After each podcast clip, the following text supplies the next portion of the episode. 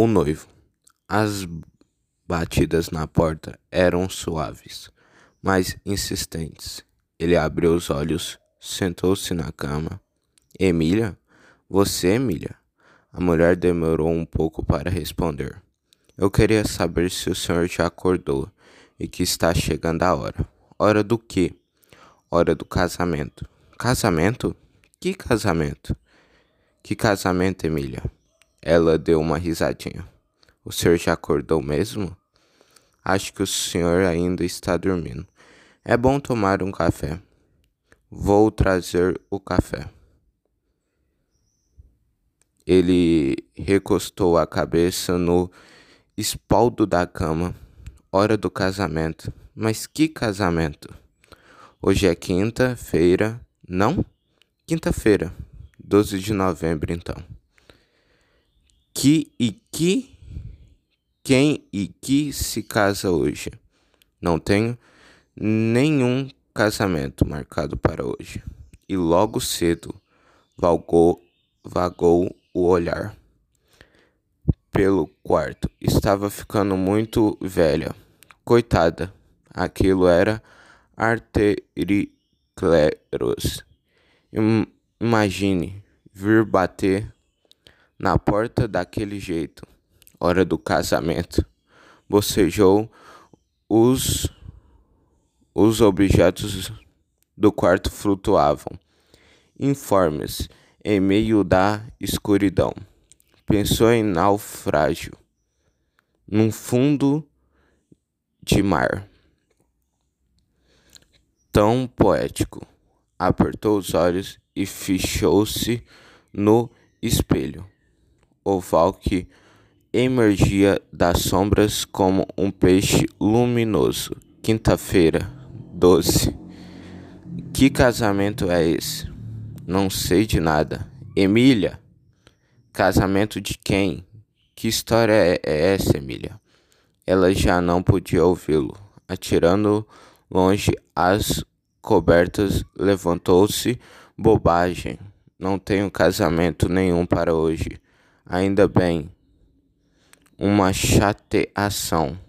Apa apanhou os cigarros na mesa, antes tocou com as pontas dos dedos tateantes no cinzeiro, em formato de lua, crescendo presente de naná. A naná do tempo, ainda das cerâmicas, a até abotoadoras lhe fizeram umas abotoaduras enormes. Nenhum punho de camiseta aceitaria abotaduras daquele tamanho. Agora estava todo voltado para escultura, o que era inquietante. Qualquer dia desses vai me mandar um busco de Voltaire. Em um Voltaire não se pode pôr na mesinha. De cabeça, pensou enquanto deixava cair no cinzeiro o palito de fósforo. Apostou que o dia está azul, murmurou ao abrir a janela. Um raio de sol varou o quarto. Azul, azul, repetiu sem nenhum entusiasmo. Poderia ir ao clube e depois almoçar com Naná, se não fosse quinta-feira, dia em que ela devia fazer milhões de coisas. E os meninos estavam de férias. Mandasse os pequenos para o zoológico e pronto decidiu ele dirigindo-se ao es espelho. Passaria rapi rapidamente pelo escritório e em seguida se, se meteriam num cinema. Aí hoje não quero fazer nada de importante, nada. Alisou os cabelos a arregaçou-se os lábios para examinar os dentes. Os incisivos teriam que ser mais agudos. Lembrou-se e riu. Que pesadelo! Chegará a sentir nos braços que se transformavam em asas. A penugem aveluda do morcego. Como pode o peixe vivo cantarou-lo, olhando do para o espelho. Foi então que viu, estendido na poltrona, estava um fraque. Um fraque mesmo? Um fraque. Via perfeitamente através do espelho. As calças bem vi vincadas, o polete apontado dentro do paleto, a gravata prateada pendendo até o chão. Um fraque, repetiu ele, fechando o olho assombrado na própria imagem. Mas que fraque era esse? E quem o deixaria ali? Quem? Nunca tive nenhum fraque. Não ia agora. Soprou a fumaça do cigarro na direção do espelho. Mas que bobagem é essa? Meu Deus, quem deixou esse fraque comigo? Como se eu devesse vestir para alguma cerimônia. Para o casamento, a Emília não avisou. Hora do casamento está na hora do casamento. Via-se embaçado no espelho como uma figura de sonho. Soprou mais fumaças. O fraque também se afastava, num vapor azulado. Breve reflexo de um espelho, cri criador de imagens. Uma face que podia ser de outra pessoa um fraque que não era de ninguém. Baixou a cabeça. Emília tinha razão. Ele estava mesmo precisando de um café. Um café que devia ser tomado rapidamente. Está na hora do casamento. Deus deu alguns passos pelo quarto, rondava a poltrona, mas sem se atrever a tocar na roupa, que agora se destacava dentro os móveis e objetos. Tinha nítida, mas que mas que é isto? Quem que trouxe este fraque aqui? Uma brincadeira. Não, não era brincadeira. Emília era séria demais para entrar em brincadeira assim. E depois, onde e quem estava a graça? Nem tinha cabimento. Um equívoco. Então, um simples equívoco. Aproximou-se da poltrona. Estava agora mais curioso do que pro propriamente surpreendido. Quem seria? Passou a mão no paleto, cheirou, bem como tinha imaginado, um fraque novo, intacto.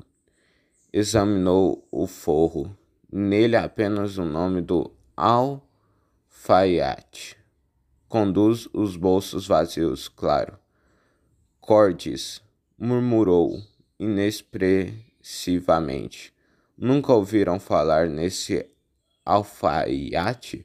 Apanhou a gravata, examinou a ética uma ética elegante, mas que também não lhe dizia nada. Purstigsmet in Áustria. Nunca estive na Áustria e nunca vi antes esta gravata. Arqueou as sobrancelhas, deixou cair a gravata. Um equívoco ilógico um amigo ia se cansar e a roupa vier, viera para ele. Emília recebeu o pacote e pensou Que mais que amigo seria esse? Posso entrar? Ele deve um es estremecimento à voz de Emília para Rezia vir de dentro do espelho. Emília é o fraque. Que e que tem o fraque? Não está aí. Está, mas a calça amarrotou um pouco. Posso alisar se o senhor quiser. Mas já são quase, quase nove horas. O casamento não é às dez? O café está aqui. O senhor não quer uma xícara? Agora não. Depois, depois repetiu, baixando o olhar para a poltrona. Empalideu-se, vi agora ao lado do armário uma. Inclinando o corpo para, para trás, ainda de joelhos, sentou-se sobre os calcanhares, abriu as mãos e ficou olhando para as unhas. Perdi a memória, perdi a memória. Fechou as mãos e bateu com os punhos fechados no chão. Mas não é verdade. Me lembro de tudo. Como que é que eu perdi a memória se me, se me lembro de tudo? Levantou-se de um salto e arrancou um paletó do pijama. Mas que brincadeira é esta? Que jogo é este? Estou ótimo, nunca estive tão em forma. Sei de, sei tudo. Lembro de tudo. Meu nome é Miguel, advogado, 40 anos, Trabalho na Goldsmith e Pedro é meu chefe. São chatos, mas ganho bem. Minha mãe morreu há três anos e Naná é minha amante. Ela fazia cerâmica, mas agora faz estátuas. O filho menorzinho é Dudu. Na primeira gaveta da cômoda, do lado direito, estão as abotaduras que ela fez para mim. São verdes e enormes. Dentro de uma caixa está o cebolão que meu pai me deixou. E também um medalhão com o retrato da minha mãe. Ela está de mantilha. Foi num baile de carnaval fantasiada de espanhola. Costumava me chamar de Mimimi. Lembro minha infância tudo, tudo. Avenida Paulista num casarão do avô. Um casarão cor-de-rosa. De um, de, com um pé de jasmim no quintal. Posso ainda sentir o perfume. Correu até a cômoda, abriu a gaveta. Não, não falei, murmurou. E ela apertando o medalhão entre os, os dedos, sorriu cheio de gratidão para o retrato da mulher loura que e sorriu, tu, sorriu sobre a mantilha de renda. Olha aí, não falei? Beijou o medalhão e apanhou-se as botaduras verdes. Já desinteressado, levou ao ouvido o cebolão de ouro, fez girar a rosca da corda, levou-o de novo ao ouvido, fechou a gaveta. Então esboçou um gesto um gesto na direção da poltrona. Lembrava-se de tudo, de tudo, menos do casamento. Só essa só essa faixa de, da memória continuava apagada. Nesse, só nesse terreno e a névoa se fechara indevassável. Nomes, caras, tudo era escuridão. Ao começar pela noiva feita de nada, diluída no éter, as coisas se passavam como nas histórias encantadas, aonde o príncipe mandava vir a donzela de um reino distante, sem tê-la visto nunca. O amor construído em torno de um anel de cabelo, de um lenço, de um retrato. Eu nem isso tenho ou tenho de ter um, de ter um retrato, ao menos um retrato, vagou o olhar pelas paredes, pelos móveis, nada, resolveu as gavetas, folheou avidamente ao, com antigos retratos de família, caras amarelas e mortas, desconhecidos na, na maioria.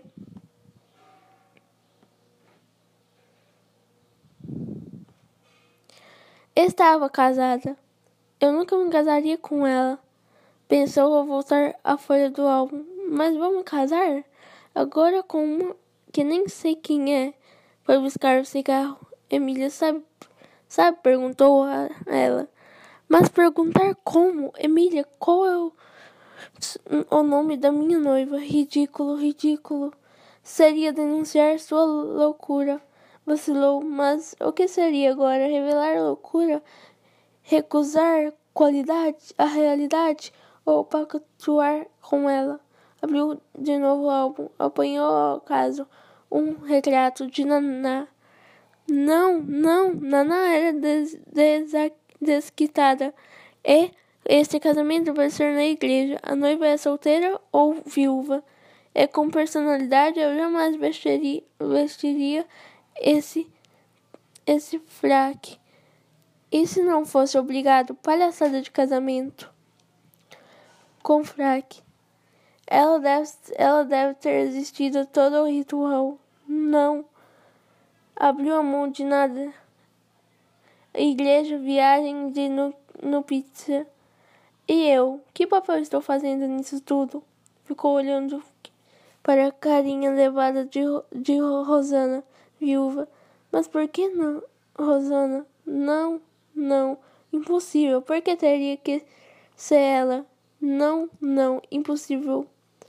Tirou ao, ao, ao caso um, post, um postal de, de dentro de um envelope com duas desconhecidas. Estava Jo com seus cabelos compridos e lisos, suas pernas compridas e um pouco finas, talvez.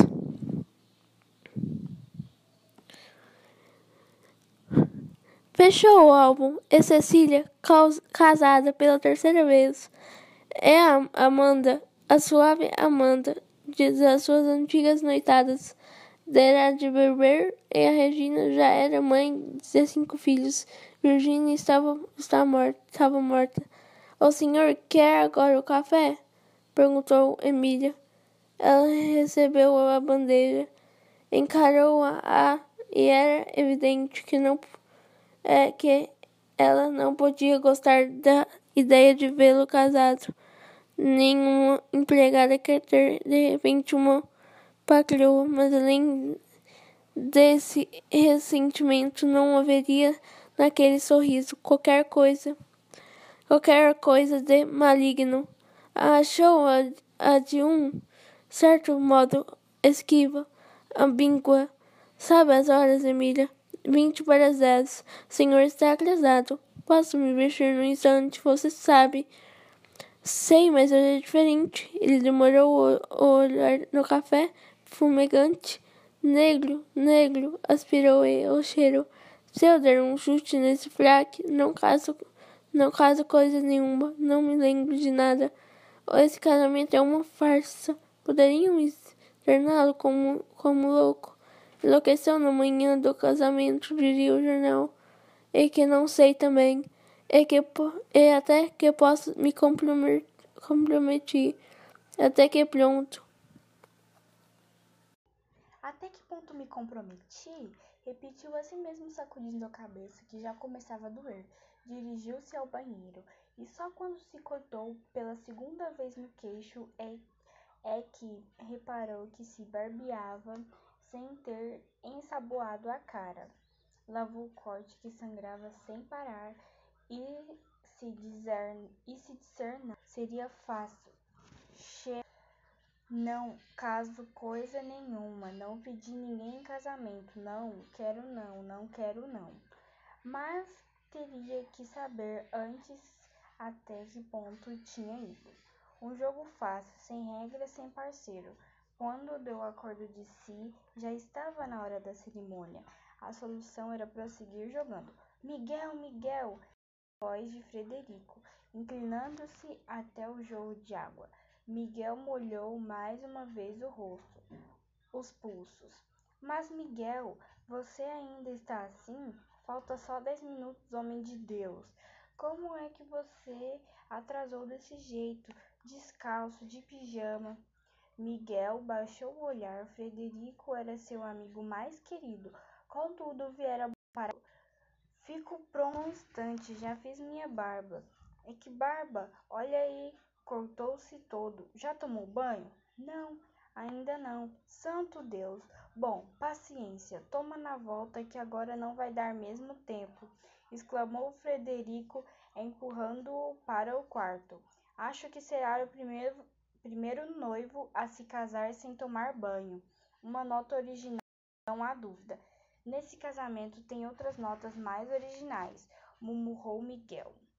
E quis ir mais, os lábios se fecharam numa cripação exasperada. Você está pálido, Miguel. Essa palidez e essa nervoso? Não. Você, acho que a noiva está mais calma. Você tem o convite? Que convite do casamento? Claro que não. Tenho convite nenhum. Que é que você quer que fazer com o convite? Queria ver uma coisa. Que coisa? Não tem, não tem que ver nada. Miguel, estamos atrasadíssimos. Eu sei onde é a igreja, sei a hora. Que mais que você quer? Nunca vi um noivo assim, resmungou Frederico, atirando o cigarro pela janela. E esse laço medonho, deixa que eu faça o laço.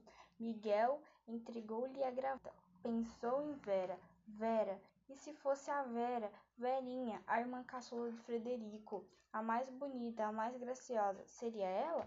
Apalmou os bolsos do colete, mas o nome deveria estar na aliança, pois claro, na aliança. E as alianças? Estão com sua tia, esqueceu? Mas mova-se, homem, vamos embora. Quando passou por Emília, ela enxugava os olhos na barra do avental. Tocou-lhe no braço. Você não vem, Emília? Não gosto de ver, nem eu, quis dizer-lhe. É um relance descobriu algumas caixas de presente em cima da mesa. Os presentes não parar nisso. O nome dela devia estar nos cartões dos presentes, mas Frederico já o empilia para a rua. Depressa, não fique assim, parado. Quando entrou no carro, procurou relaxar a crispação dos músculos, afundou na almofada, fechou os olhos, o fraque era largo demais, o colarinho apertava e a cabeça já doía sem disfarce. Mas agora estava tranquilo, inexplica... inexplicavelmente tranquilo. Deixava-se conduzir. Não importa, Frederico sabia. E era Frederico que estava na direção. A igreja é longe? Estamos diante dela, disse Frederico, arrefecendo a marcha do carro. Limpe esse corte que está sangrando. Fique com meu, meu lenço. Perto? Não, pensou Miguel num sobressalto. E quanta gente, meu Deus, quanta gente! Ela deveria ser muito relacionada para atrair tanta gente assim. Fechou o vidro da janela. Queria ser aquele menininho ali adiante que vendia agulhas. Queria ser aquele gatinho preto que se sentará no último degrau da, da escadaria e lambia a pata, os olhos apertados por causa do sol. Queria ser a sombra do gatinho.